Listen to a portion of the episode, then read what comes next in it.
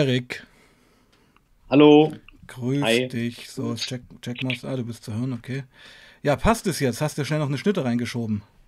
Nee, das nicht. Ich musste noch kurz an die Tür. Ach, du musst noch kurz an die Tür. Okay, gut. Yes. Also heute Premieren-Stream, Premieren-Stream, das meine ich nicht mit ersten Stream, sondern es wird heute für dich eine Playlist geben, das weißt du schon. Jetzt, du- ein Meilenstein. Ja, weil du bist heute zum dritten Mal auf dem Kanal. Haben wir es echt geschafft, ist ja schön. Ha, haben wir es geschafft, genau. Und beim dritten Stream gibt es eine Playlist, also wer die Story von Erik durchhören möchte, der hat dann noch bald eine Playlist ähm, hier zur Verfügung. Mein Lieber, wie geht's dir? Ähm, das ist immer eine sehr einfache Frage, die ich nicht so einfach beantworten kann. Wir haben Zeit. ähm, also eigentlich geht es mir gut grundsätzlich. Ähm, Mhm. Morgen Geburtstag, das vielleicht mit. Ah, du hast morgen Geburtstag. Okay. M- Man gratuliert ja nicht äh, vorträglich. Ja, aber ich habe das einfach mal erwähnt. Ja, So. ist okay. Also Die Geschenke, die können dann über mich dann dir zugestellt werden. Okay. ja. Mhm. Weil- Ähm, aber sage ich mal, so grundsätzlich ist meine Gesamtsituation schon noch ziemlich unzufriedenstellend und Mhm. äh, noch einiges zu tun, sage ich mal. Mhm. Und da wären wir ja schon mitten im Thema bestimmt, oder? Ja, deswegen habe ich noch nicht alles erzählt, ähm, Ja. weil wir wollten ein bisschen von vorne anfangen. Ja. Wir wollen ja heute eigentlich Beziehungssachen besprechen, aber vor diese Beziehungsgeschichten auch noch etwas Opium schieben. Yes, Genau. Und wir hatten, der vorletzte Stream hier auf dem Kanal ging es ja auch um Opium. Naja, wir haben es nicht wirklich thematisiert. Nein, nein, nur nein, so. nein, nein, nicht du. Moritz war hier zu Gast und der hat auch über Opium geredet. Ah, Okay, cool. Genau, also Opium häuft sich hier auf dem Kanal, was ich gut finde, weil, also was heißt das letztendlich? Es ist letztendlich eine Substanz, eine Droge, die immer mehr Sichtbarkeit erfährt, würde ich mal sagen. Mhm. Bedingt auch durch die gesellschaftlichen Veränderungen. Ja. Also ich sag mal, ich finde spannend, wie, wie das bei anderen verfügbar ist, weil bei mir so in einer Großstadt ist es wirklich nicht leicht verfügbar. Also ich habe nicht viele Möglichkeiten, das zu bekommen. Ja, ich denke, es bezieht sich immer noch auf die iranisch-afghanische Community. Das kann sein.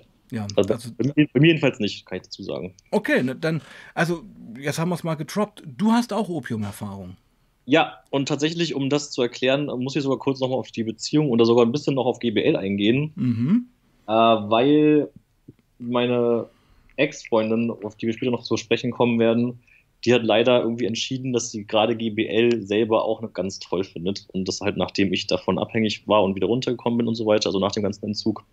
Und so nach drei Jahren nach dem Entzug ähm, war GBL dann doch hin und wieder mal bei uns im Haushalt, weil sie es gekauft hat für sich. So. Ähm, das war für mich, sage ich mal, immer eine recht herausfordernde Situation. Ich habe sie auch häufig gefragt, ob es wirklich sein muss, also warum genau die Droge von allen. Hm. Aber ich selber argumentiere halt immer damit, dass ne, Konsum frei ist, jeder kann nehmen, was er will und so weiter. Und da hat sie mich quasi mit meinen eigenen, eigenen Argumenten immer geschlagen. So. Und ähm, dann habe ich, sage ich mal, ein paar Regeln festgelegt, unter denen das für mich erstmal okay war. Das hat meistens geklappt. Einmal musste sie es wegkippen, weil ich wirklich zu hart Suchtdruck bekommen habe. Aber um, das, um zum Opium zu kommen, ähm, das hat immer dazu geführt, letztendlich, dass mein Konsum auch eskaliert ist. Also wenn sie GBL gekauft hat für sich, dann wollte ich auch irgendwas für mich, so irgendwas noch, ne, was noch ein bisschen mehr ist als das übliche Speed und Koks und was auch immer. Also eigentlich eine Suchtverlagerung. Ja, ich weiß Der, gar nicht so ja, doch, doch, ich denke, ich möchte es mal kurz erklären, also so wie ich es verstehe. Also, ich meine, der Suchtdruck für GBL war ja da, du hast aber entschieden, du willst kein GBL nehmen, aber Ja. der Suchtdruck war trotzdem da und du hast den versucht, mit einer anderen Substanz halt äh, zu füllen. Ja, genau. Also ich sag mal, Mhm. Suchtdruck, also wenn ich wirklich ganz krass Suchtdruck habe, dann ist es so extrem, dass die, wie gesagt, wegkippen muss. Das ist einmal passiert. Äh, und damit das nicht passiert, habe ich ihr gesagt, dass ich es nicht rumstehen lassen soll, soll es in den Umschlag Mhm. packen. Aber, aber ich muss mal kurz was sagen. Also, du bist äh, fett in der GBL-Sucht gewesen, du hast den Kampf dagegen gewonnen, du bist ausgestiegen und sie schleppt das Zeug wieder an. Ja. Sagt ja schon viel über so eine Beziehung aus. Ja, ich glaube, es gibt schon mal so ein erstes Vorzeichen, Ja. was dann auch so kommen mag. Also, Verantwortung für den anderen ist, sieht, glaube ich, anders aus. Ja, es, es war jedenfalls ähm, immer so ein Diskussionspunkt bei uns, ne, weil Mhm. ich halt argumentiere und sage, ja, man kann auch nehmen, was man will. Und dann sagt sie auch, genau aus diesem Grund kann ich ja auch GBL nehmen. So Ja, aber dann nicht in deinem Umfeld. Ja, ähm, war also das Mal, wo sie es auch wirklich wegkippen musste, war dann auch, weil sie diese Regeln verletzt hat, die ich aufgestellt Mhm. hatte. Wenn sie sich an diese Regeln gehalten hat, war es sogar okay für mich, würde ich mal Was behaupten. waren das für Regeln? Ja, wie gesagt, ich wollte, diese Flaschen einfach nicht sehen, weil die Ja. triggern so. Ja. Ähm, und ich, also ich wollte, dass, dass sie es versteckt und mir nicht sagt, wo es ist. Also ich wollte nicht wissen, wo es ist, einfach, damit mein. Kopf nicht messen kann, so, ach, da ist es jetzt. Ach, so eine Ne? Pseudogeschichte, ja. es hat tatsächlich, wenn sie sich gehalten hat, hat es eigentlich funktioniert. Ich habe teilweise vergessen, dass es da ist, aber es war trotzdem irgendwie immer so ein Stressor, sage ich mal. Also ja, klar, ein Trigger. Ein Trigger war immer da. Es war irgendwie immer so ein bisschen Stress, den ich gefühlt habe, irgendwo im Hintergrund. Und hm. ob es das wirklich gebraucht hätte, weiß ich nicht. Keine Ahnung, das war halt ihre Entscheidung. Hm. Letztendlich hat es aber dazu geführt, dass ich natürlich das nicht heimzahlen wollte, aber ich dachte mir halt so, ne, wenn du jetzt irgendwie eskalierenden Konsum machst, dann möchte ich das irgendwie auch. So, es hm. ging mir nicht darum, jetzt Suchtdruck zu gleichen, aber sie macht was Extremeres, so kann man sehen. Und ich wollte dann auch was Extremeres. Das war eigentlich die Grundidee. Und äh, ja, da, wo ich. Warum? Ja. War das so eine Art Konkurrenzkampf oder so ein, so ein Wettbewerb? Eine Eifersucht vielleicht sogar auf die Droge? Auf das ich Feeling? Glaub, ich glaube, ich war halt einfach ein bisschen verletzt und enttäuscht, dass, sie, dass ja. das so wichtig war, das zu kaufen und das zu haben. Und damit, ich mal, keine Ahnung, diese Beziehung war, wie gesagt, sehr toxisch. Ich glaube, das ist mittlerweile schon rausgekommen. Hm. Und das sind so typische Dynamiken, die eigentlich in der Beziehung nicht da sein sollten. Warum hm. würde ich jetzt ihr das zurückzuzahlen? Ja, so, komm, also. Kommen wir gleich dazu. Jetzt kommen wir erstmal zum Opium, genau, okay. Mhm. Dann habe ich halt geguckt, also der, der, wo ich halt meistens meine Sachen bestelle, der hat sehr, sehr viel, ein sehr großes Sortiment, alles Mögliche. Und ich habe halt lange. oder reale Person? Ähm, ich würde so eine Mischung, einen okay. Telegram. Mhm. Ah, okay. Mhm. Genau, aber den kenne ich, kenn ich schon wirklich sehr lange. Das ist mhm. schon seit acht oder so, neun Jahren. Der hat auch ein eigenes Labor und ich weiß, dem vertraue ich. Das ist der einzige Telegram-Kontakt, den ich vertraue. Mhm. Und äh, ich bin halt durch seine Sachen gescrollt und dachte mir so, ne, was passt jetzt? Und vom Setting her war es an dem Abend so ein bisschen eher eine Fernseh gucken, ne, ruhig mhm. auf der Couch. Und da habe ich halt nicht viel gefunden, was da irgendwie gut passen würde, mhm. bis ich auf Opium kam. So. Mhm. mhm. Jetzt hatte der fünf Jahre altes und sieben Jahre altes, oder zwei unterschiedliche Opien, Opien, Opium, Ahnung. Opiumarten, ja, wie auch immer, ja. War das sieben Jahre altes und was noch? Er, er hatte fünf und sieben Jahre altes und da hatte noch Chandu, also Rauchopium hat er ja auch noch. Ja, genau, also ich, ich kenne, glaube ich, nur Chandu, ja. ja. Mhm. Ähm, weil ich aber keine Ahnung hatte, wie man das nimmt, habe ich ihn erstmal gefragt. Mhm. So. Ich muss sagen, rückblickend war seine Beratung so mäßig. Er hat ähm, mhm. vorgeschlagen, das entweder einfach zu, zu, also zu schlucken, ja. so. Ja. Ist eine legitime Form des Konsums, aber ja. schwierig beim Dosieren, finde ich. Ja, er hat mir einen Dosiervorschlag gemacht, der war auch okay. 0,1 ähm, bis 0,2 hat er gesagt. Absolut, hätte ich auch gesagt, ja. Mhm. Und das andere war auf Alufolie zu rauchen. Ja, das ist dumm, das macht man bei Heroin. Opium musst du ja äh, verdampfen. Yes, exakt. Und mhm. das war, sag ich mal, mein nächstes Ziel so ein bisschen. Ich mhm. bin ja auch jemand, der diese Rituale sehr mag und mhm. eigentlich habe ich jetzt quasi als nächstes Ziel gehabt, mir das beizubringen, wie man das richtig ähm, raucht, ne? weil das war irgendwie erstmal. Gibt es ein Video auf meinem Kanal dazu? Genau, richtig. Du hast es einmal erklärt. Es gibt aber sogar auch aus dem englischsprachigen Raum so aus, aus, Holland, aus Holland so einen Typ gibt es auch. Der hat das sehr gut vorgemacht. Ja, ich glaube, das war vielleicht aus. Ich weiß nicht, ob es aus Wo Holland war. So, ist das so ein Hippie-Typ, der da so vom Herz steht? Ja, ja, 100 Prozent. How genau, to smoke ja. Opium quick and easy. Yes, das, der Typ. Der, ja, genau, ich weiß. Den habe ich sogar mal angeschrieben, habe gesagt, ähm, das hat er wirklich gut dargestellt. Und genau so, wie es er gemacht hat, ja. habe ich es auch gemacht. Ja, ja ich, ich habe bloß kein Gasherd gehabt, deswegen. Ähm, nee, ich habe hab einen Bunsenbrenner genommen. Ja, ich hatte den halt nicht auf Lager, ich musste nämlich erst bestellen. Ja, ja, gut, jetzt bist du dran, let's go. Wir sind uns einig, okay. Ja. Und meine, also meine Ex war in dem ganzen Prozess, wo ich das alles gegoogelt habe und ne, mhm. mir aufgebaut und so geguckt, immer dabei. Und die Stimmung war halt schon echt nicht angenehm, ne? weil mhm. sie dachte die ganze was macht der da, wieso schon wieder irgendwas Neues und bla. Und mhm. ich dachte mir halt, warum GBL, wie unnötig so, keine Ahnung. Es war halt einfach schon, da war so viel Unausgesprochenes im Raum zwischen uns, mhm. dass wir irgendwie in Drogenkonsum beide umgemünzt haben, glaube ich. Mhm. Also das ist auch eine Interpretation. Jedenfalls habe ich dann ähm, diesen Bundesbrenner bestellt, der kam auch am nächsten Tag und dann so die ersten Versuche gestartet, ähm, das zu rauchen, beziehungsweise davor habe ich sogar noch ein paar Mal einfach nur geschluckt. Das ging aber richtig auf den Magen. Also das hat mir irgendwie, habe ich gar nicht vertragen, ehrlich gesagt. So das, ja, also das war der Turn ist auch, ich mag den auch, ich mochte den auch nicht so. Also das ist so der Punkt. Das ist halt, ähm, es, es kommt halt sanfter, aber äh, allgemeiner, äh, der mhm. orale mhm. Konsum. Und das Problem beim Rauchen ist ja, du kannst halt sehr schnell drauf hängen bleiben. Drauf hängen bleiben meinst du inwiefern? Ja, dass also, du halt jeden Tag dann rauchst das ist mir tatsächlich nicht passiert, kann ich schon mal als kleinen Teaser geben. Ähm, bevor ich jetzt aber zur Wirkung komme. Genau, du, du sagst jetzt erstmal, wie du es angefangen hast. Also du hast jetzt den Bunsenbrenner gehabt. Wie ging es weiter? Genau, also sorry, ich habe das ein bisschen übersprungen gerade. Also chronologisch war es so, ich habe dann ja realisiert, okay, ich brauche einen Bunsenbrenner, um das ähm, wirklich richtig verdampfen zu können. Um den Draht heiß zu machen und glühend zu machen, darum geht es ja. Genau, und am mhm. selben Abend habe ich dann quasi erstmal notdürftig einmal geschluckt, äh, eine Einheit. Dann habe ich diese Alufolie ausprobiert, was komplett schwachsinnig war. Mhm. Das hat gar nicht funktioniert. Weil es läuft nicht.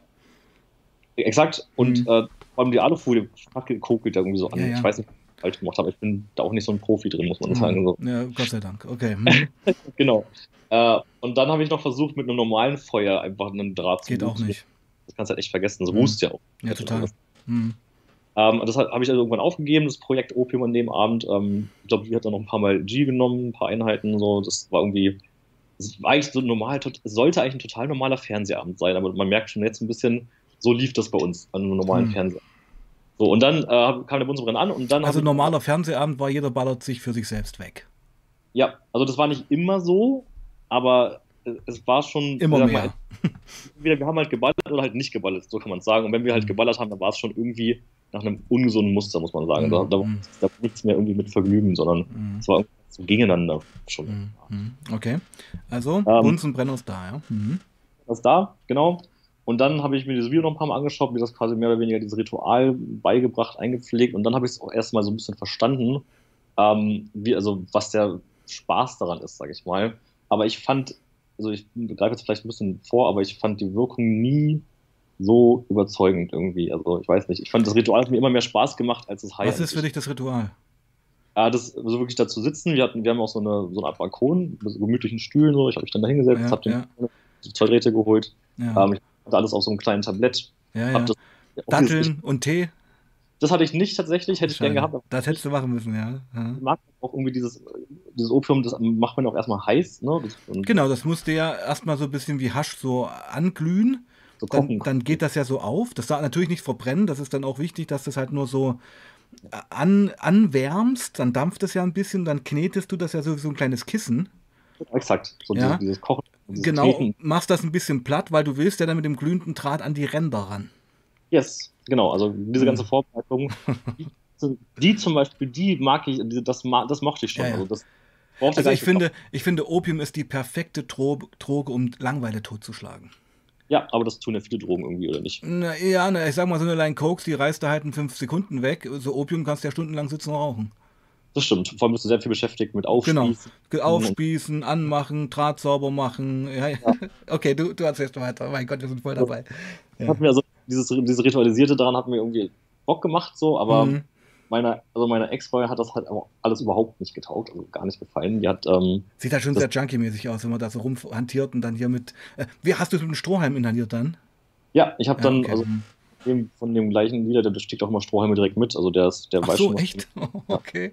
Ja. Man rein, tatsächlich. Wahnsinn, Wahnsinn. Mhm. Also sehr, sehr etabliert, sage ich mal. Und die Sache ist die, dass meine Ex das halt sehr verurteilt hat von vornherein, weil es halt auch sehr junkie-mäßig aussieht, wie du selber sagst. Mhm. Aber ich, genau deswegen wollte ich es, glaube ich, auch ein Stück weit. Ganz ehrlich so. Ich glaube, wenn ich hm. ganz ehrlich wollte ich Du wolltest sie schocken.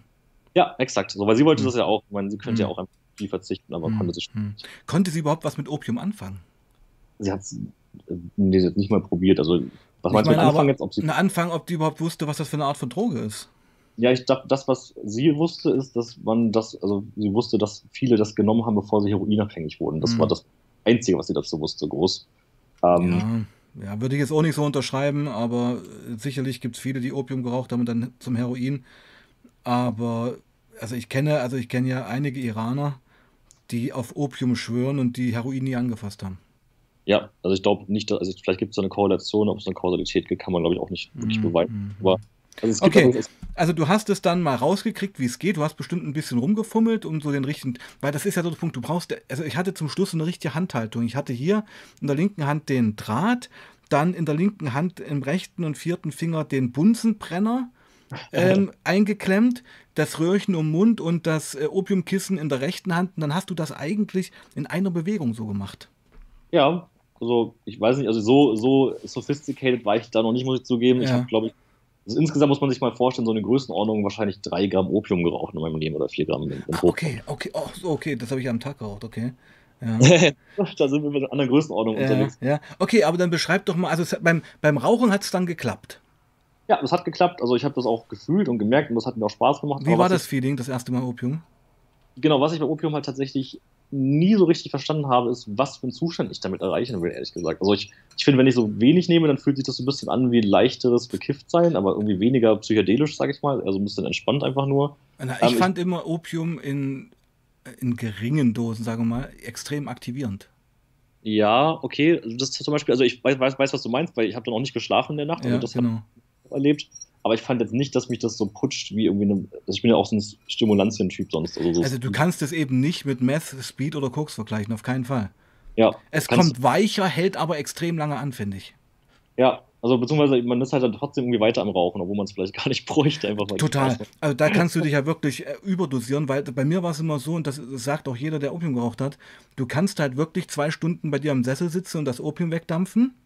Und dann stehst du auf und gehst raus auf die Straße mit Sauerstoffen eindrücken und dann kommt das so richtig erstmal ran. Mhm. Ja. ja. auf jeden Fall. Also ich, ich so diese ganz krassen Referenzerlebnisse habe ich tatsächlich nicht gehabt mit Opium. Mhm. Ich glaube, das ist so ein bisschen der Grund, warum ich das nicht viel häufiger genommen habe, weil ähm, ich hab, hatte eigentlich so einen Zustand, den ich mal erreicht habe, der mir, der, den ich sehr schön fand, sage ich mal. Das war aber, glaube ich, so geschluckt, das war nicht mal geraucht. Mhm da habe ich so halb geschlafen fast. Ich, also ich, hatte das Gefühl, dass ich so träume und der Traum mhm. hat irgendwie voll Sinn gemacht, sag ich mal. Mhm. So, ein, so, so ein Drogentraum. Und das war so ein Dämmerschlaf ja, irgendwie.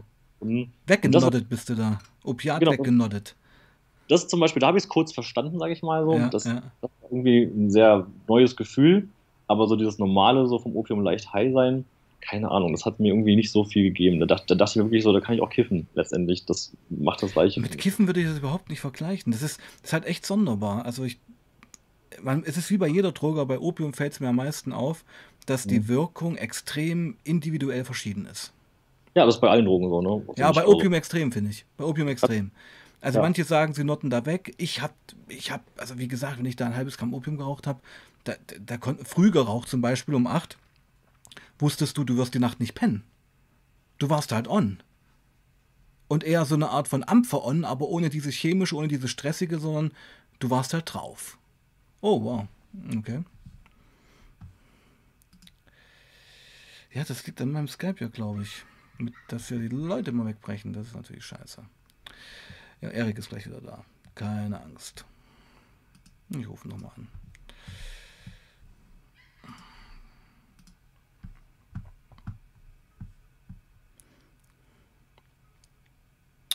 Ja, meine Lieben, es geht um Opium und leider ist gerade Erik weggebrochen. Aber wir rufen ihn nochmal an und ja, ich war ja gerade dabei. Ah, okay, ja. Jo. Gestorben, sorry. Oh, so, ja, kein Ding. Was hast du denn noch alles so verstanden? Ich habe, was habe ich verstanden von dir? Du warst, wir waren gerade dabei, über die Opiumwirkung, glaube ich, schon zu sprechen. Genau, also wie ich sagte, ähm, wenn ich früh Opium geraucht hatte, um 8 wusste ich, äh, dass ich abends nicht pennen werde. Lustigerweise, aufgrund dieser Erzählung von dir, habe ich das auch einmal versucht vom Arbeiten. Ja. Also habe ich, hab ich sogar gemacht. Ja. Aber also ich, ich sag's mal so, ich glaube, ich habe Opium einfach nie so richtig verstanden oder ich, hab, ich weiß nicht, in welchem Setting das Anwendung findet. Oder vielleicht war mein erstes Mal Opium einfach nicht äh, gut genug oder was auch immer, aber du hast ja, glaube ich, mit einem Kumpel gemacht. Oder so, mit einem Iraner, mit einem Iraner. Also, ähm, ich komme jetzt gleich mal zu, es gab hier ein paar Fragen im Chat, die werde ich gleich mal beantworten. Also, ich muss sagen, ich hatte, ich sag's mal Glück. Also, das ist jetzt das falsche Wort dafür, ähm, weil ich hatte eine ziemliche Arroganz. Ich hatte ja die Crystal Meth Sucht überwunden. Mhm. Und hatte dann so die Arroganz, ja, na Opium, ja, das Opium ist halt nicht Crystal, das kriegst du irgendwie hin, kostest du mal und so, ja. Und aus dem Kosten wurden dann eigentlich fast drei Jahre täglicher Konsum. Ja. ja das muss man auch mal festhalten. Aber meine erste Opiumerfahrung, meine ersten Opiumerfahrungen waren eigentlich so, wie sie sein müssen. Du hockst mit einem Iraner in seiner Bude, der hat iranischen Pop an. Es ist ähm, auf dem Tisch Tee, schwarzer Tee mit Safranzucker und eine Schüssel süße Datteln. Und dann sitzt du da zwei, drei, vier Stunden, rauchst Opium, isst Datteln, hörst iranischen Pop und that's it, Und das ist geil in dem Moment. Ja, ich glaube, es ist auch normal, normalerweise probiert man neue Drogen schon eher mit anderen Leuten zusammen aus. Ja. Das war auch für mich eigentlich neu, dass ich mir so eine Droge alleine kaufe und alleine probiere und mir alleine beibringe, sage ich mal. Äh, das Vielleicht hängt das auch ein bisschen zusammen. Wie gesagt, ich kann es nicht genau beantworten. Ich habe mit Opium jetzt kein Problem. Es ist nicht so wie Ketamin, wo ich sage, das würde ich niemals nehmen. So. Hm. Aber auf der anderen Seite hab, fand ich irgendwie auch jetzt nicht stark genug, als dass ich jetzt wüsste, warum ich mir das nochmal kaufen soll, so richtig. Also ich habe so eine ambivalente Beziehung dazu. So. Naja, ähm, es war bei mir so, dass am Anfang ich das gar nicht so krass eingeschätzt hatte. Weißt du? Äh, weil ja. es wirkt ja anfänglich schon etwas sanfter, gerade wenn man so aus der Chemie-Ecke kommt, wie wir beide, ist Opium erstmal für einen eine Art weiche Droge. Weil es eben, ja, nicht, weil es eben nicht so reinscheppert, wie man es gewohnt ist. Ja. Fühlt auf jeden Fall weich an. Ja, ist es aber nicht. Ist es aber nicht. Ja, weil wenn du dann mal zwei, drei Tage wirklich straight Opium geraucht hast und du hörst dann von heute auf morgen auf, hast du schon einen knallharten Opiatentzug. Ja, und da bin ich vielleicht auch dankbar, dass ich auf deinen Channel davor gestoßen bin, weil das habe ich halt auch deswegen nie gemacht. So, also ich habe extra nach einem Tag immer Pause gemacht, sofort wieder. Aber ich konnte es halt auch. Die Sache ist, du weißt ja, bevor du irgendwas Neues probierst, nie, ob du fähig sein wirst, das zu kontrollieren. Das muss man auch immer dazu sagen. Wenn du experimentierfreudig bist, ich hatte das unterschätzt, ich hatte das unterschätzt, ja. Und das ging bei mir auch ganz schnell dann, dass du hier beim alleinigen Konsum warst, dass du halt in einer Bude saßt, ohne den Iran und dann halt selber angefangen hast, zu sinnlosesten Zeiten die Opium reinzuziehen. Ja, das war mein erster Konsum schon. Also, weil mhm. so habe ich ja quasi angefangen. Vielleicht ist deswegen auch unsere, unsere Wahrnehmung ein bisschen unterschiedlich. Aber was mich interessieren würde bei dir jetzt mal speziell, hattest mhm. du denn so Prinzipien nach deinen ersten paar Mal Opium? Also hast du dir so gesagt, zum Beispiel zwei Tage Pause jetzt? Nein, nein, nein. Äh, das ist ja das Problem bei mir und das hält mich ja auch eigentlich clean heute, muss ich sagen, weil ich war ein Konsumententyp, der immer absolut auf Abriss definiert war. Ja, da gab es keinen Safer Use, da gab es keine Konsumpause und als ich einmal wirklich Blut geleckt hatte beim Opium, habe ich mir das ja, stündlich eingezogen. Also totaler Kontrollverlust. Das hatte auch nichts mehr mit ähm, Genuss zu tun, sondern ja, mit totalem Miss Missbrauch der Substanz. Und was war dein Ziel dabei? Also wolltest du dann wirklich out of order sein am Schluss? Oder ist das Tja, das ist natürlich jetzt große Fragen. Was war mein Ziel dabei? Ähm, mein Ziel war, glaube ich, mein, mein Suchtgedächtnis. Ja, also das ist. Ähm, es gibt da kein Ziel. Es ist ja eine Form von Betäubung. Ja. Eine Form von, vielleicht Betäubung ist gar nicht sagen, eine Form von Realitätsänderung, würde ich vielleicht mal sagen. Ja. Mhm. Und ähm, hatte da ziemlich schnell Geschmack dran gefunden, hat mir immer eingeredet, ja, ist ja kein Meth, ist ja keine Chemie, ist ja ein Naturprodukt. Ja. Ah, ja. ja. Aber hey, ja. ja. also die Natur hat das Gift erfunden. Ja. Äh, und so, ich würde jetzt mal ein paar, ein paar, Fragen eingehen hier im Chat, wenn ich darf, mein Lieber. Natürlich. Ja. Ähm, also Kenshi fragt, hast du jede Menge Gewicht verloren? Äh, also auf Opium nicht, aber auf Meth natürlich, 20 Kilo mindestens. Und dann gab es auch vorhin noch die Frage äh, Mischkonsum THC und Opium. Ich habe auf Opium gemischt mit Gras meine fast schlimmsten Horrortrips gehabt. Hast du auf Opium okay, gekifft, Erik? Ja, das habe ich mal gemacht und ich mochte tatsächlich diese Sedierung irgendwie. Dann habe ich zumindest. Ach, ging das bei dir nicht, nicht auch massiv aufs Herz? ich weiß ja nicht, wie viel du geraucht hast, wie viel ich ja. geraucht habe. Ich bin, glaube ich, vom Konsumententyp ein bisschen anders als ja, du, weil ja. ich nehme tendenziell lieber immer nur so ein bisschen von vielen Sachen, aber unterschiedliche Sachen. Also mein Ziel ist nicht ähm, Kontrollverlust, sondern ich möchte irgendwie schon noch bei Sinn bleiben. Mhm. Und ich in der Menge, in der ich, ich das Opium geraucht habe und in der Menge, in der ich, in der ich gekifft habe, und ich kiffe auch nicht viel, wenn ich kiffe, war es mhm. absolut aushaltbar. Und sag mal, vor allem, weil ich das Gras-High kenne, mhm. habe ich auch den Unterschied durch das Opium so. Und mhm. das war irgendwie eine andere Erfahrung mal auf eine andere Art. Aber mehr als auf der Couch sitzen war da nicht, ne? muss man auch dazu sagen. Mhm. Damit diese Position. Also ich fand das nicht so schlimm wie du auf jeden Fall. Ja, ich habe, glaube ich, jedes Mal viel zu viel geraucht. Wenn du dann noch ähm, nach sechs, sieben Stunden gekifft hattest, weil du dann irgendwie doch schon ähm, Bock auf eine etwas beruhigende, sedierende Wirkung hattest, dann war das bei mir eine absolute Kreuzwirkung. Ja.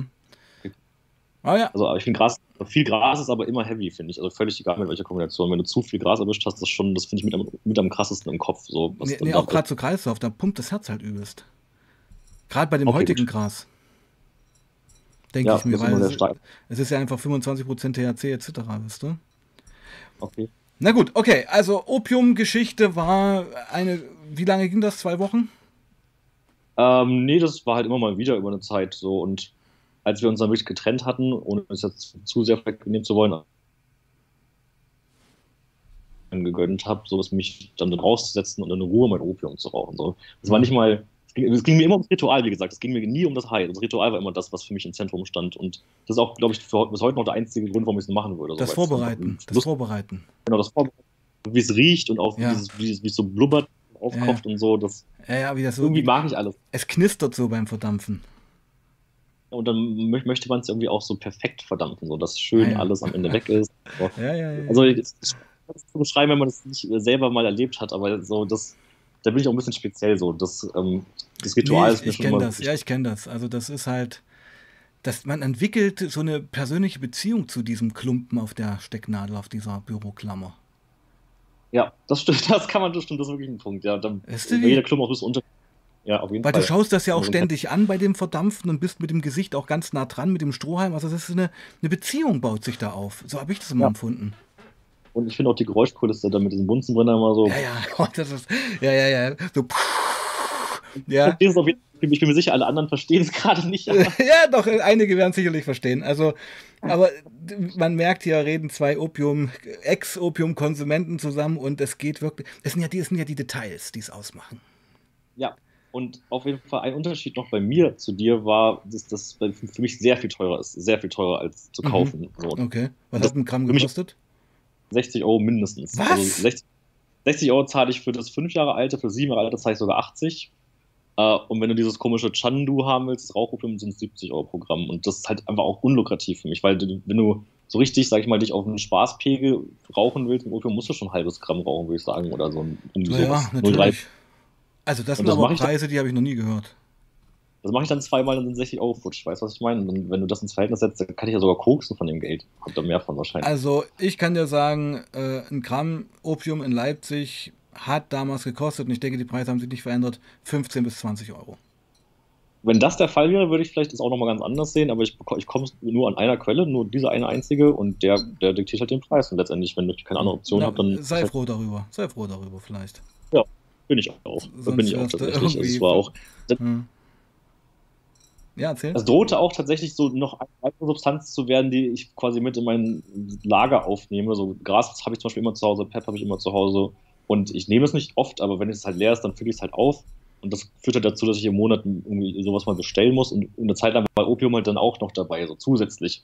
Und wenn dann noch mal 60 Euro on top kommen, dann, dann habe ich irgendwie für 300, 400 Euro im Monat Drogen gekauft. Dann irgendwann. Und das ähm, dann dafür, dass du zweimal eine Nacht mit ein bisschen Opium rauchen, ich weiß nicht. Also hat sich für mich, war, stand in keinem Verhältnis einfach unterm Strich. Mhm, es kommen also- gerade im Chat auch so Geschichten mit äh, Opiumpreise 60 Euro plus. Ich kann nur sagen, ich kann das nicht bestätigen. In Leipzig kostet das maximal 20 Euro. Das muss man wirklich sagen. Ja. Also, oder ich habe ich hab einfach damals eine mega Connection gehabt, das weiß ich jetzt auch nicht. Weißt du? Also, ich meine, das ist auch, glaube ich, bei, der so, bei so einer unpopulären Substanz wie Opium, glaube ich, auch fast normal, dass es halt je nach Stadt und je nach Verfügbarkeit einen unterschiedlichen Preis hat. Ne? Also, ist ja wie Angebot und Nachfrage letztendlich. Du, Ja. Wenn du, ich glaube, in Berlin hast du nicht so viel Nachfrage, behaupte ich jetzt einfach mal, und relativ wenig Angebot, deswegen kann es sehr teuer sein. Und Mhm. vielleicht gibt es gerade in Leipzig sehr viele Leute, die das verkaufen, deswegen ist der Preis da billig. Also, ist ja eigentlich nur Markt. Vielleicht gibt es hier eine große Community, die das wegrauchen. Also ich weiß nur, dass zum Beispiel Inder ähm, auch massiv Opium konsumieren. Das weiß ich aus, von meinem iranischen Kumpel. Und dass die das eher so schlucken. Inder schlucken Opium lieber. Und die Mhm. ganzen Iraner und Afghanen, die rauchen das gern. Hm. Naja. Erik, bist du noch da oder wieder weg? Das macht es aber heute spannend. Da ist schon wieder weg. Ja. Also okay, also ja, also ich muss mal sagen, Professor Truff, ich war nie im Darknet unterwegs und habe das wenn damals auch nur von Persona bekommen, also von von Leuten und ähm, ja, also vielleicht sind das vielleicht sind das auch wirklich jetzt iranische Preise von Iraner zu Iraner zahlst du 20 Euro und wenn du als Deutscher zum Iraner gehst, äh, musst du 60 bezahlen. Keine Ahnung, habe ich keine Erfahrung jetzt. Also Opium kriegst du hier in Leipzig in der Eisenbahnstraße straight away. Grüß dich. Hey, ich sag's dir, diese Wohnsituation, da kommen wir vielleicht auch noch zu, aber das macht echt viel, Ja. das Internet hier. so. Aber gut, egal. Also jedenfalls, ähm, schlucken wollte ich noch ein let- letzter Punkt zu Opium. Ähm, schlucken habe ich teilweise tatsächlich mehr gemocht, als ich es dann auch, wenn du es vorm Schlucken nämlich auch kochst, wie du es beim Rauchen tun würdest, Hm. sehr viel besser vertragen auf, auf dem Magen. Ach so, letztendlich. okay. Das Okay. hat sehr viel geändert für mich. Das, da war Schlucken tatsächlich auch ähnlich ähm, ja, attraktiv beinahe. Und Mhm. am Ende habe ich, vor allem benutzt, um runterzukommen von anderen Drogen, obwohl, obwohl man das nicht machen soll, ich weiß. Aber deswegen fand ich interessant, dass du Gras und Opium zusammen so, so, so krass fandest, weil ich finde, Opium hat sich bei mir immer über alles drüber gelegt. Also selbst wenn es mir zum Beispiel irgendwie, wenn ich sehr paranoid war oder wenn ich sehr stimuliert war von den ganzen Appern, dann hat das Opium mich immer runtergebracht. Also darauf konnte man sich verlassen, wenn du verstehst, was ich meine. Es war quasi immer nochmal dominanter, als was immer ich davor genommen habe, wenn man das irgendwie verstehen kann. Hm.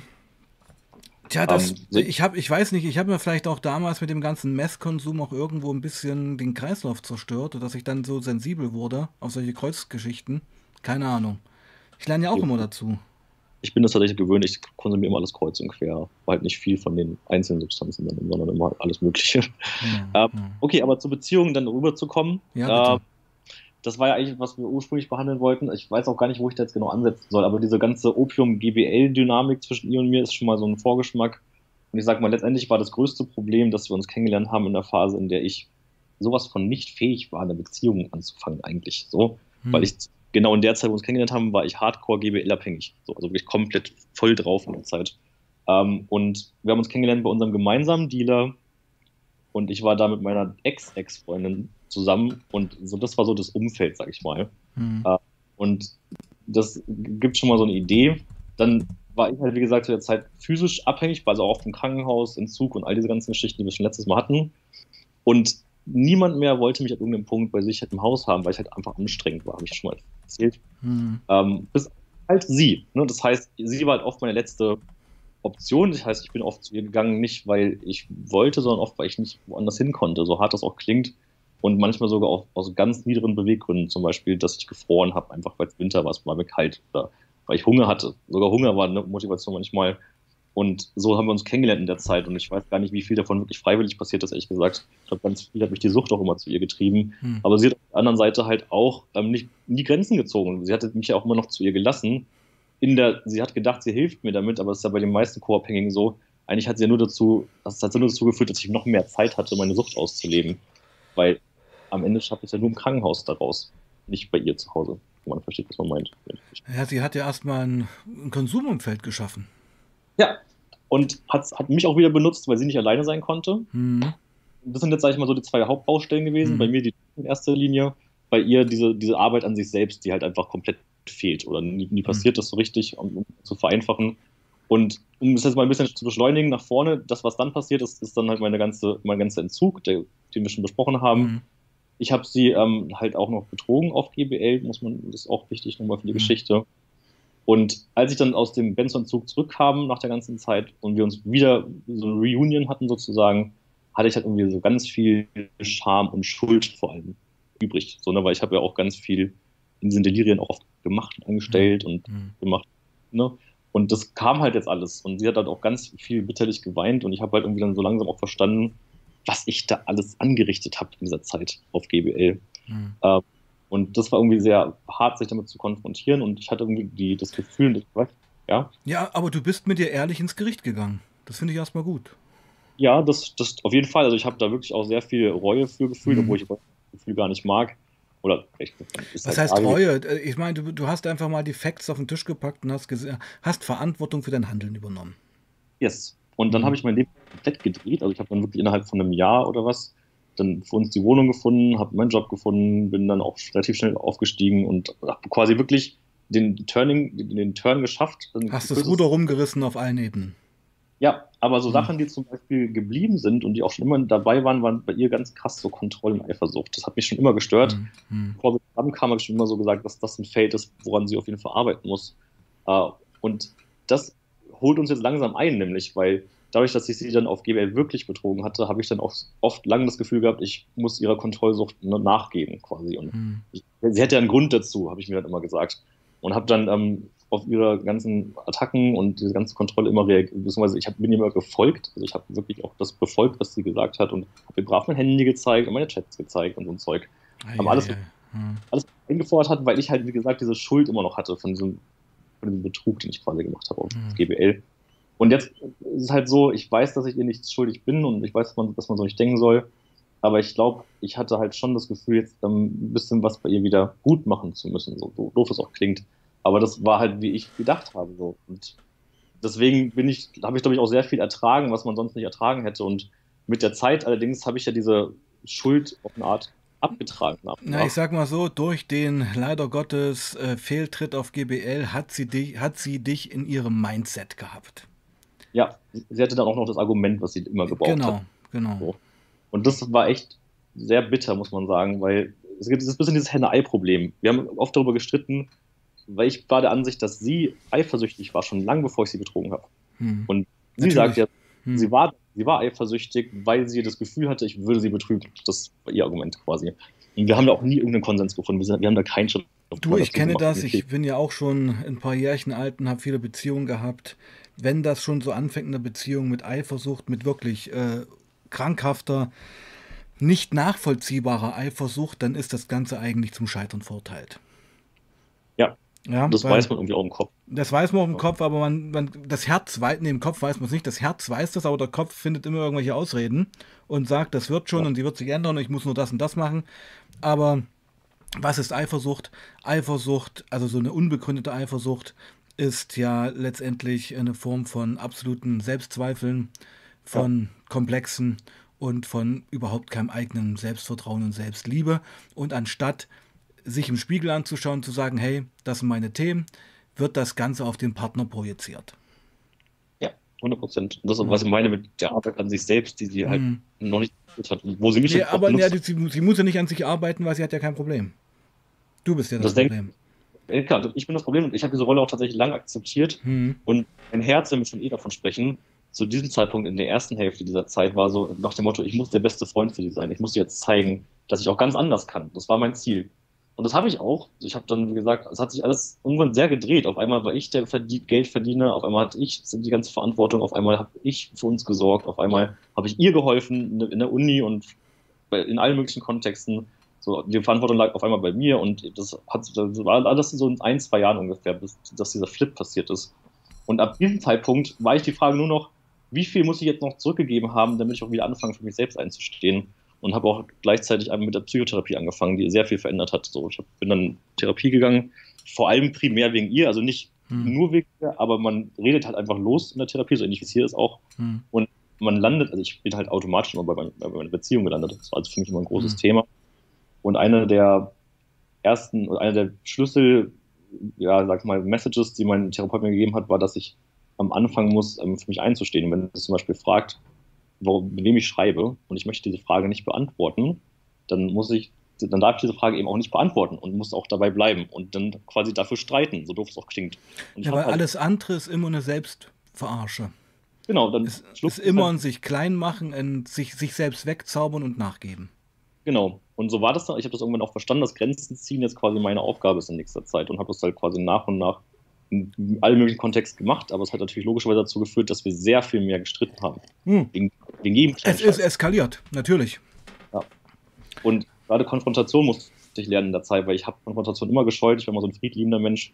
Ähm, aber das, wenn du das wirklich zu lange machst, dann, dann bescheißt du dich auch selbst die ganze Zeit. Das nagt auch in deinem eigenen Selbstwert. Ähm, ja, natürlich, natürlich. Es ist eine, es ist eine Lebenslüge. Ja, und vor allem tut es irgendwie auch einem, ich weiß nicht, ist, man ist ja irgendwie auch wütend auf sich so. Wann immer ich hier auf komischen Kontrollfragen beantwortet habe. Na, man verabscheut sich, weil man einfach nicht in der Arsch in der Hose hat, zu sich selbst zu stehen und zu sagen, nein, stopp, das will ich jetzt nicht. Yes. Und ich hatte dann auch teilweise, das hat mich mit an meine Mutter erinnert, muss ich zugeben. Ich glaube, ja, das ist auch kein Zufall. Ja, ich denke, deine Mutter hat dich da auch ein bisschen dazu geprägt, erstmal so devot zu sein in der Geschichte. Ja, also mich dann auch zu, genau, zu unterwerfen, das ist ja auch, was mein Therapeut mhm. meine, soll aufstehen und das habe ich dann auch nach und nach gelernt. Mhm. Also es klingt jetzt alles so leicht, wenn ich das so wiederhole. Aber ja, ich merkt, weiß, was du meinst. Mhm. Man merkt, dass diese Beziehung, ich glaube, das kann man schon raushören, einfach so ständig Arbeit war. Es war immer irgendwie irgendwas am Menschen. Es war immer Stress und es war immer negativ. Genau. Und man konnte alles, man konnte herstellen, dass vielleicht alles mal gerade nur in, in der Waage, in der Waagrecht ist. Aber das war dann immer nur so ein Kippzustand. Das hielt, hielt dann vielleicht mal zwei Wochen, wenn es gut läuft. Und dann gab es wieder irgendeine Kleinigkeit und wieder war das. Ne? Also es war immer nur Streit zu Streit zu Streit. Und wenn man Glück hatte, war mal zwei Wochen Ruhe bis zum nächsten Streit. Und Was das für halt, Energie und Lebenszeit raubt. Furchtbar. Und das, mein Drogenkonsum hat dann auch wieder angefangen, stärker zu werden in der ganzen Zeit. Und ähm, das hat sich auch verändert. Am Anfang konnte ich ja quasi immer zu ihr, egal in welchem Zustand. Und gegen Ende der Beziehung war das dann so, wenn ich irgendwas genommen hatte, hat sie mich ignoriert. Also wirklich ignoriert, behandelt wie Luft so. Dann ähm, die, die Türen zugemacht und mich wirklich mich dafür schämen lassen, dass ich etwas genommen habe. So. Und, also sie hat die Mutterrolle eingenommen. Ja, das ist genau wie meine Mutter mich behandelt hätte. Ja, so genau. ja, ja. und das hat da war sie wieder, da war sie wieder die Mutter. da kam sie durch, ja. ja, ja. Das hat vor allem deshalb so wehgetan, weil die Sache ist, wenn man eine Beziehung eingeht mit einem Drogenabhängigen, dann kann man ja wohl damit rechnen, dass Drogen eventuell halt ein Thema sein werden in der Beziehung. Und das habe ich halt einfach bis zum Ende nicht verstanden, warum dieser, wann dieser Wechsel passiert ist bei ihr auf einmal von alle Drogen ist okay, nimm was du willst, zu wenn du irgendwas genommen hast. Nee, nee, nee, also das ist die erste Phase ist, denke ich mir, mit dem, mit der Toleranz dieser, dieses Substanzmissbrauches, da hat sie das erstmal toleriert, damit du überhaupt erstmal zu ihr kommst in ihr System, weil sonst wäre das ja gar nicht passiert. Und als du dann im System warst, dann wurde der Spieß natürlich umgedreht und dann wurde das Ganze als Stigma betrachtet, damit du dich eben schämen musst. Ja. Damit sie einen Grund hat, sich über dich zu stellen, obwohl sie eigentlich sich ja sich selbst über, unter sich stellt. Also das ist ja so eine Dynamik, weißt du? Ja, und tatsächlich mhm. habe ich mich jetzt so langsam auch schon zu diesem Zeitpunkt so ein bisschen gefühlt wie in einem Käfig. Also ich war wirklich mhm. wie so, es hat sich wirklich eingesperrt angefühlt. Ich hatte auch keine sozialen Kontakte mehr, weil jede Frau, mit der ich irgendwie zu tun hatte, war potenziell immer das ein Thema. So. Also wirklich völlig wurscht in welchem Kontext, ob das alte beste Freundinnen waren oder sogar meine Schwester, sogar auf die war sie teilweise eifersüchtig oder meine Cousine, solche Sachen. Wir waren einmal essen und meine Cousine war dabei und dann habe ich ihr irgendwie aus, auf dem Arm getatscht. Und sie war, danach war meine Ex-Freundin den ganzen Abend sauer. Ich habe sie irgendwann gefragt, was los ist, wieder typische Antworten, ja, nix, bla bla. Irgendwann kommt sie dann raus mit der Sprache und dann hieß es ja, ob es normal wäre, dass wir uns so anfassen in der Familie. Alter.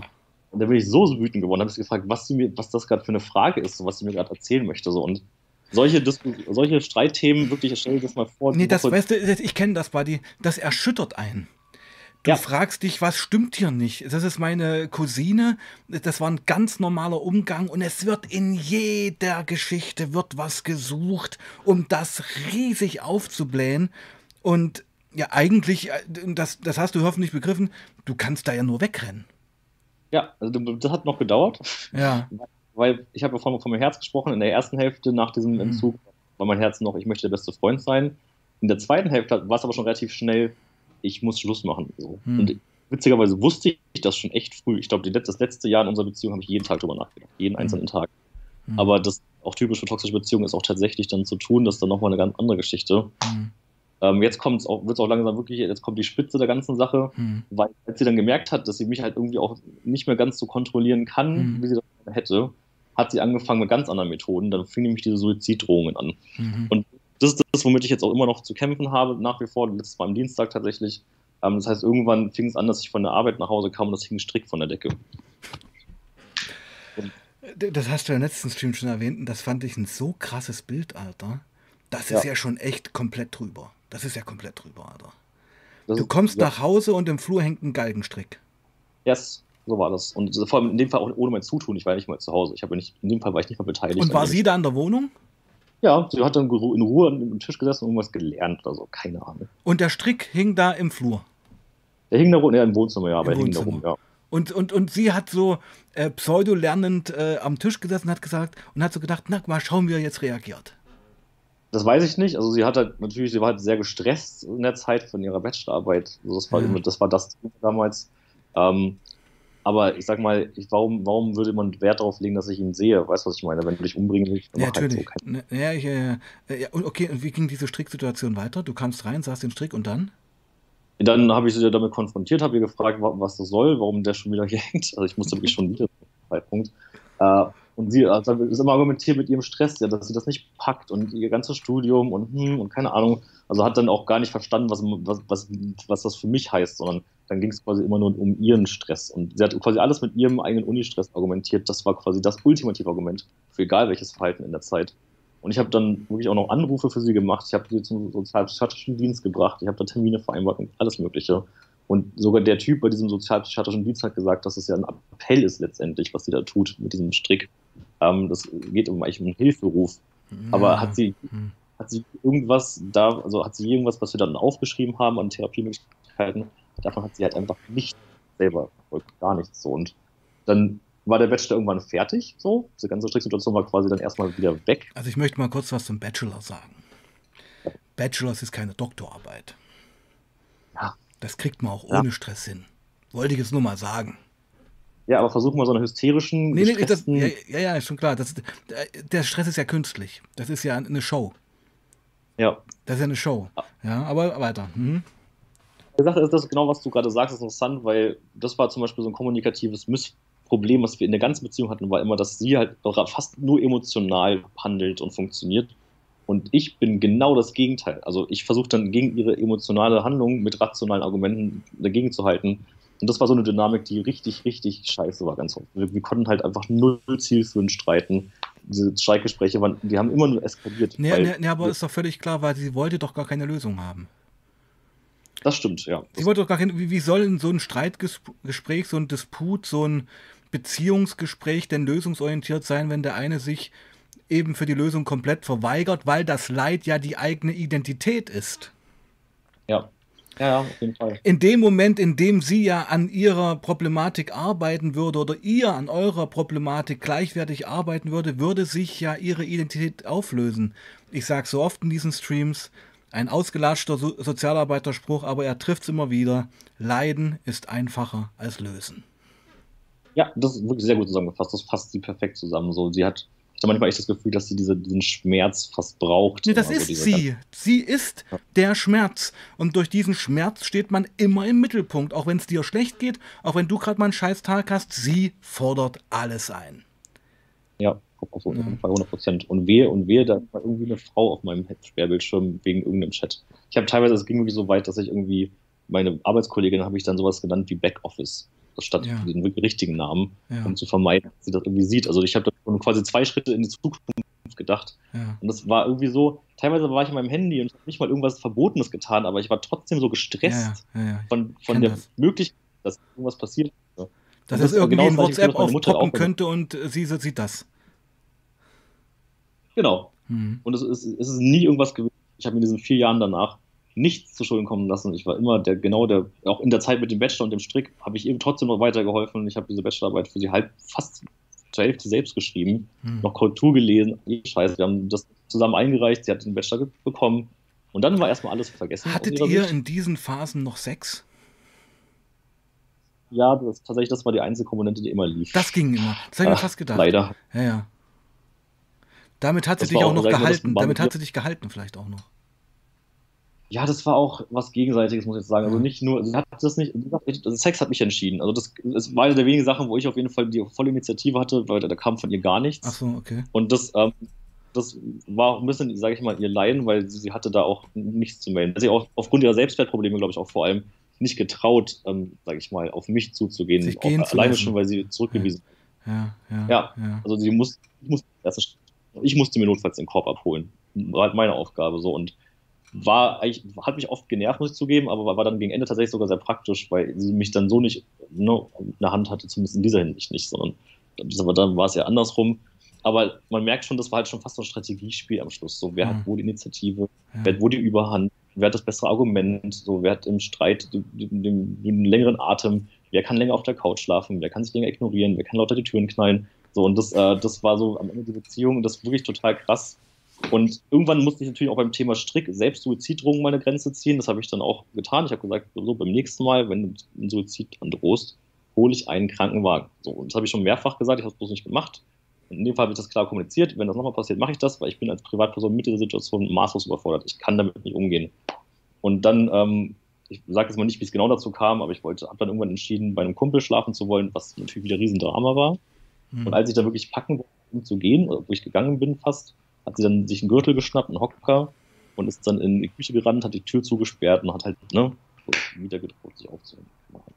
Und ich habe halt dann meine Grenze auch durchgesetzt, habe wirklich Krankenwagen gerufen, wirklich in der gleichen Sekunde 112 gewählt und habe die auch herbestellt, habe das auch dann durchgezogen. Die kamen dann auch wirklich und haben mir erzählt oder gesagt, dass sie sie mitnehmen müssen in so einem Fall, dass es ihre Pflicht wäre. Hm. Ich weiß nicht, wie viel davon, aber das haben die auf jeden Fall gesagt. Sie haben die auch dazu überzeugt bekommen, mitzukommen.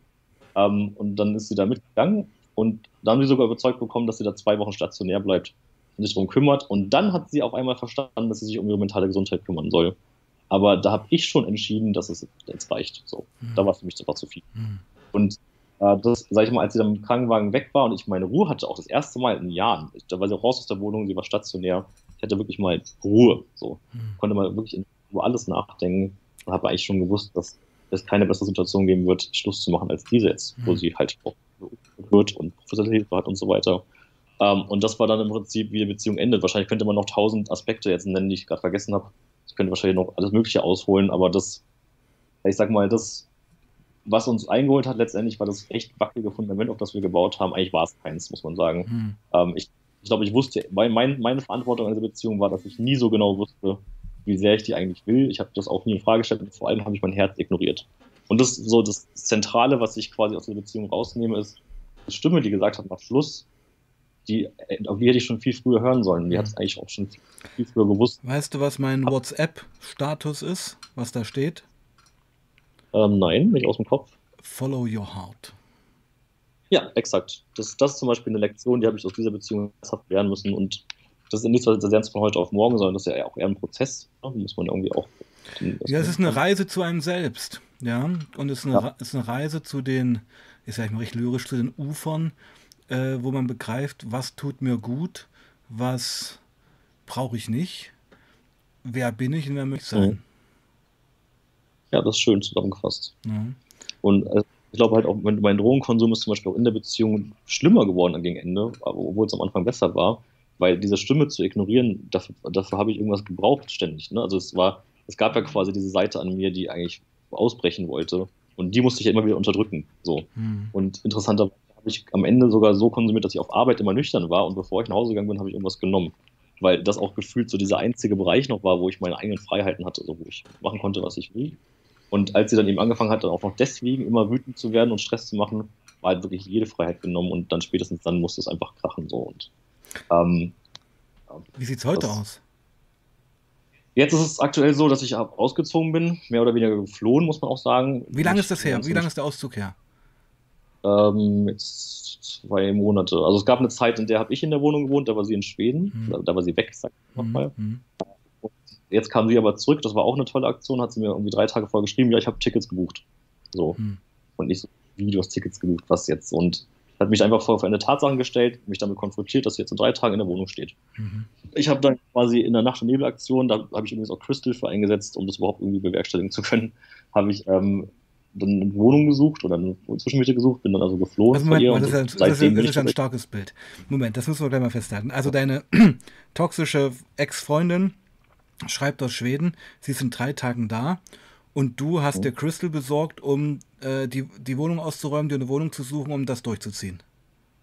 Ja, okay. weil ich eigentlich überhaupt keinen Lieb hatte zu dem Zeitpunkt. Ja. Es war nichts mehr zu holen eigentlich und vielleicht hätte ich es, ich weiß nicht, ob ich es gebraucht hätte, wirklich kann man ja nicht also sagen. Es hat leichter gemacht. Ja, auf jeden Fall 100% leichter gemacht. Mhm. Also ich habe generell immer nur für Produktivitätszwecke eingesetzt und mhm. noch nie aus irgendeinem anderen Grund. Und es hat auch funktioniert, muss man sagen. Also das hat, hat, dann auch dazu geführt, dass ich dann erstmal eine Wohnung hatte, relativ kurzfristig. Und, aber ich bin auch seitdem halt in der gleichen Situation. Also ich bin immer noch quasi wohnungslos, wenn man so will. Gehe von Untermiete zu Untermiete und muss aber mit ihr noch weiter in Kontakt bleiben, solange wir das ganze Wohnungsthema noch nicht final geklärt haben. Auf und ich läuft denn die Wohnung? Auf uns beide oh, zusammen, beide Hauptsächlich. Okay. Hm.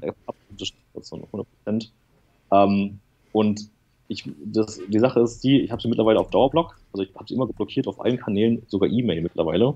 Aber manchmal muss ich sie halt freigeben, um zu fragen, wie es jetzt aussieht mit der Hausverwaltung, ob wir eine Antwort haben, wer die Wohnung behalten darf. Und sie schafft es trotzdem noch jedes Mal in diesen kleinen Zeitfenstern, jedes Mal wieder diese gleichen Sachen durchzuziehen, Suizid anzudrohen. Und das letzte Mal war, wie gesagt, am Dienstag. Und das ist so, es ist, es tut mir halt so weh, weil es sollte mir eigentlich egal sein, aber ich merke halt, dass ich nicht so, ich bin halt nicht so kaltherzig. So, ich, sie weiß es genau, sie weiß genau, dass ich so gutmütig bin und dass ich, dass das immer funktionieren wird, diese Methode. Dass ich mir immer Sorgen mache. Was war denn Dienstag? Geh doch mal ins Detail. Was hast du denn da gemacht? Ähm, da war es so, dass sie mir, dass ich quasi erst gefragt habe, ob es nur Neuigkeiten gibt. Sie meinte erstmal nein. Und dann kamen erstmal drei Sprachnachrichten. Und da hat sie mir so geschluchzt und gejammert und danach gemeint, dass sie gerade in so einer Phase ist, wo sie sich nicht kontrollieren kann dass sie unbedingt Hilfe braucht und hat mich gebeten, zu ihr zu kommen, damit ich sie in die Psychiatrie bringe. So, und dann meinte ich, dass sie aufhören soll, ihre Probleme immer zu meinen zu machen, dass sie sich einmal Krankenwagen rufen soll, weil dafür ist der da. Und dann meinte sie, bevor ich das mache, sterbe ich lieber. Genau, sie will ja dich und nicht den Krankenwagen. Ja. Und äh, das sind so, so ich habe da auch wieder geweint, muss ich zugeben, und das nervt mich dann auch in so einem Moment, weil ich dann, ich, weil, sie, weil ich merke, dass sie mich kriegt. So. Sie, sie manipuliert mich halt und ich merke sogar, dass sie mich manipuliert. Und das, das, das tut mir halt wirklich weh, weil sie einfach mit, den, mit den, meinen guten Eigenschaften spielt und die wirklich auch ausnutzt für ihre Zwecke. Ja, sie verletzt dich. Aber sie trotz, verletzt dich. Ja, und das halt auch total un, un, unnötig, also aus meiner Sicht unnötig, weil es gibt ja Hilfen dafür. Sie könnte ja einfach einen Krankenwagen rufen. Warum tut sie das nicht? Das, ja, ja, das weißt du doch, warum sie das nicht tut. Sie, ja. sie will dich haben, nicht den Krankenwagen. Ja, aber das hat ja trotzdem, ich sag mal, ich diskutiere es jetzt mit dir schon fast, aber es hat ja trotzdem nie zum Ziel geführt. Diese Methode hat nie das gebracht. Das ist ja auch nicht der Punkt. Es gibt kein Ziel in dieser Geschichte. Es gibt nur Abhängigkeit, Schmerz und es ist eine, letztendlich, dreh es mal andersrum, es ist eine Form der Machtausübung auf dich von ihr. Ja, auf jeden Fall. Ja. Sie hatte Macht über mich. So. Genau, sie hat Macht also, über dich sie spielt das aus. Ich würde fast sogar sagen, vielleicht gar nicht so bewusst, sondern das ist einfach ihr Schema, das ist ihre Bewältigungsstrategie, sich nicht selbst mit sich auseinanderzusetzen.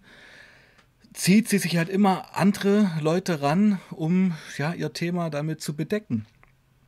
Ja. Ja, und das. Ja, das, das, hm? das ist also auf jeden Fall. Also, ich sag mal, um das mal irgendwie nochmal zusammenzufassen, alles in Summe. Ähm, ich habe in den vier Jahren, in den letzten vier Jahren von dem G-Abhängigen, der ich damals war, zu heute eine massive Entwicklung gemacht und an allen Themen gearbeitet, wenn man so will. Und sie hat eben genau das meiner Ansicht nach halt nicht getan, null getan. Und das, was mich am Ende auch dazu gebracht hat, Schluss zu machen, war, dass sie diese Verantwortung auch nie gesehen hat. Nie. Also sogar am Schluss nicht. Am Schluss war es immer noch immer ich, der quasi schuld ist. Und wenn sie mich, sie hat mich zum Beispiel auch beleidigt ganz häufig, also wirklich mies beleidigt, mhm. also unter der Gürtellinie, ganz mhm. krass beleidigt. Mhm. Und ähm, das ist zum Beispiel auch so eine Grenzüberschreitung, wenn die einmal passiert ist, da geht es nur noch abwärts eigentlich so. Was, was soll dann noch es kommen? Das ist ja eine Form von Gewalt. Ja, das ist genau verbale Gewalt oder emotionale genau. Gewalt, wenn man so will. Ja. Und das, ähm, ja, wolltest du was sagen? Naja, die, du weißt es doch selber. Es ist, die Kiste ist doch einfach. Es gibt nichts mehr, was euch verbindet. Ja. Ja. Ähm, das Einzige, was euch verbindet, ist Schmerz, es sind Vorwürfe, sind Punkte, die sie bei dir kennt, die sie drücken kann, wo du wieder dann, denke ich mir, auch so ein Kindchending zurückfällst, bedingt durch deine Mutter, die dich da auch geprägt hat. Ich denke, das spielt schon sehr mit rein. Ja, und ähm, das mit der Wohnung muss unbedingt geklärt werden und dann darfst du die Frau im Leben nie wiedersehen. 100 Prozent. Das ist auch mein Ziel. Also, das hm. ist, sag ich mal, auch das ist wirklich eine Wohnung, die mich davon abhält. Ich habe auch emotional zu ihr eigentlich schon lange abgeschlossen. Mhm. Ähm, so kann man, kann ich jetzt nicht so leicht sagen, kann ich nicht beweisen, aber es ist auch, ich sag mal, am Ende, wenn man jetzt mal so die Red Flags anguckt, diese klassischen in einer Beziehung, kannst du wirklich überall einen Haken machen. Am Ende der Beziehung hatten wir alles gehabt. So, mhm. wirklich alles. Das Einzige, was wir nicht hatten, war physische Gewalt, wobei das auch teilweise oft grenzwertig war. Also ganz oft war ich dann in der Wohnung, habe irgendwas holen wollen, kurz nach der Trennung und habe ihr gesagt, dass ich nicht reden möchte und dass sie mich in Ruhe lassen soll. Und sie hat das nicht akzeptieren wollen. Ich musste wirklich Stühle zwischen uns schieben, damit sie mich in Ruhe lässt. Und ich muss halt auch aufpassen in so einer Situation, wenn jetzt die irgendwie nur ein bisschen falsch schubst und die fällt jetzt auf den Kopf oder was auch immer, dann habe ich häusliche Gewalt am, am Hals. So. Und mhm. sie, sie, würde wahrscheinlich das auch komplett durchziehen und Dich anzeigen. jeder um. Ja, 100 Prozent. Sie würde das auf jeden Fall auch wieder zu ihrem Vorteil nutzen. Und das ist einfach, ich glaube tatsächlich, sie hat ein krasses, eine sehr, eine, eine sehr sie hat eine Borderline-Persönlichkeit, bin ich der Ansicht. Ich glaube, sie ist auf jeden Fall eine Borderlinerin, aber eine Diagnose ist vielleicht auch nicht wichtig. Aber ich finde halt erstaunlich, wie sie in acht Wochen Krankenhaus, wo sie dann auch teilweise war, dass, dass, dass nie, das nie aufgefallen ist oder dass das keiner diagnostiziert hat dort. Also es ist irgendwie bis heute nicht so richtig klar, was eigentlich ihr Problem ist. Ähm, das finde ich ein bisschen schade für sie. Würde mir vielleicht auch ein bisschen helfen, das alles zu verstehen. Ähm, aber letztendlich weiß ich aber nur, dass sie als Mensch nicht gut für mich ist. Und ich für sie glaube ich auch nicht. Ja, weil ich ihr auch diese Möglichkeit gebe, sich immer wieder abzulenken. Das macht Ja, und das ähm, ist eigentlich, wo wir jetzt stehen, muss ich sagen. Ich will gerade, ob noch irgendwas fehlt. Sind wir in einer Stunde angekommen, mein Lieber. Aber ich sage mal, ist das wirklich, also kann man all, ich finde zum Beispiel, wenn ich von dieser Beziehung erzähle, kann ich mir echt nicht vorstellen, dass man da folgen kann. Kann, kann man dem all, all dem folgen? Schafft, schafft man das irgendwie Doch, so doch. Also ich kann dem folgen, ähm, äh, ich kann dem folgen, weil ich es erstens kenne. Ich kenne solche Beziehungen am eigenen Leib. Ich kenne diese Verwirrtheit, ich kenne dieses, ich hoffe noch und ich will, ich, weil innerlich willst, wolltest du doch der Frau helfen, wolltest du doch euch helfen. Man wirft doch sowas ja. auch nicht so schnell weg. Ja, das ist ja der Punkt. Man, nee. man hofft ja, man investiert trotzdem, aber natürlich muss man irgendwann noch an den Punkt kommen, zu sagen, äh, was ist das Ende davon? Was ist eigentlich das Ziel? Wie soll mhm. diese Beziehung jemals harmonisch funktionieren, wenn sie sich ja eigentlich nur auf Widersprüchen aufbaut.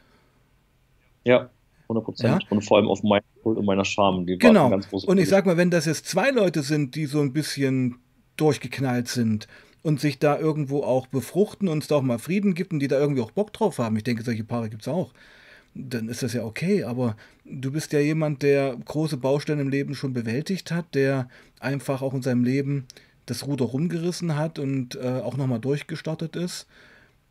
Und der sich eigentlich ja nur nach, auch in einer Beziehung, nach einer harmonischen und sicheren Heimat sehnt. Und eben ja, nicht nach Stress jetzt gerade aktuell habe ich erstmal verstanden, Beziehung ist für mich erstmal wirklich sowas von, vom Tisch. Also man kann sowas ja nicht planen, ich weiß, aber ich, ich bin ja vor dieser jetzigen letzten Beziehung, war ich ja schon in einer ähnlichen Beziehung, die war noch, die war noch schlimmer sogar tatsächlich. Mhm. Aber die war, war, wenigstens schnell vorbei und äh, bin ja nahtlos in diese jetzt reingerutscht und ich, jetzt gerade ist meine Aufgabe so Arbeit an mir selbst. Natürlich. Erstmal du musst dich jetzt erstmal um dich kümmern, du musst die Wohnungssituation klären, du musst deine Seele mal wieder bereinigen, Du musst erst mal schauen, wer ist denn dieser Erik? Was möchte der Erik? Was möchte der nicht? Ja? ja. Und wenn man da, sage ich mal, mit sich im Reinen ist und auch wieder Selbstliebe zulassen kann, dann kommt eins ja. zum mhm. anderen. Beziehungen entstehen ja nicht, dass man danach sucht. Das passiert ja einfach. Sagt schöner Satz übrigens. Also Selbstliebe ist eigentlich das, was ich jetzt praktizieren muss und mhm. wo ich auch merke, da hatte ich aber auch vorher, das, da ich, das habe ich zum Beispiel mitgebracht, das war mein Rucksack, mhm. weil ich selbst vorher nicht gelernt habe. Ja, weil deine Mutter dich immer klein gemacht hat. Exakt, 100 Prozent. Ja. Und, und darum warst du auch für diese Beziehung ein gutes Opfer. Ja, ich war wirklich ein Opfer. Ja, ich will das nicht so negativ sagen, aber du weißt, in, in, in, man, man kann es auch sagen, ähm, sie war der Sender, du warst der Empfänger. Ich, ich bin okay, ich bin, fein damit, Opfer okay. zu sein. Ich finde es mhm. auch so darzustellen, weil wir hatten letztes Mal auch gesagt, mhm. dass auch Männer halt eben, wie gesagt, Missbrauch erfahren Total. und auch so, so, in solchen Situationen Männer eben auch Opfer sein können. Oder Betroffene. Stehe, mhm. Ja, oder von mir aus. Aber ich sage mal, ich stehe dafür auch gerne ein, mhm. dass auch wir Männer auf der anderen Seite stehen können mhm. und dass das auch okay ist, dass man das auch mal sagen darf. Ja, man muss es sagen, weil es ein Tabu ist. Genau, deswegen mhm. möchte ich es gerne als, als meine heutige Message, okay, glaube ich. Super. äh, dass, dass wir auch, auch wir auch Männer auch Probleme haben können. Auch wir, auch wir können schwach sein, auch wir können. In Beziehungen. In Beziehungen, natürlich. Mhm. Auch wir können, wir können absolut ausgenutzt werden und nach allen Regeln der Kunst missachtet, verachtet mhm. äh, werden und das teilweise oft nicht mal merken. Mhm. Das Traurige daran. Und am Ende waren es tatsächlich viele Gespräche mit Freunden. Also ich habe ja auch dann kaum noch Leute getroffen am Ende. Mhm. Aber dann irgendwann doch schon. Also irgendwann war eine Arbeit mal irgendein Event und habe dann irgendwie mal mich irgendjemandem anvertraut. Mhm. Und dann erst so eine richtige Perspektive drauf bekommen, wie krank das alles ist, mhm. was, ich, was ich da erlebe. Und das braucht man halt dann irgendwann mal so einen Impuls von außen. Und deswegen, Leute, wenn ihr in so einer Beziehung steckt, reicht nach außen so, holt euch Hilfe, redet mit Leuten, wirklich traut euch, damit rauszugehen, weil nur das hat mir am Ende geholfen.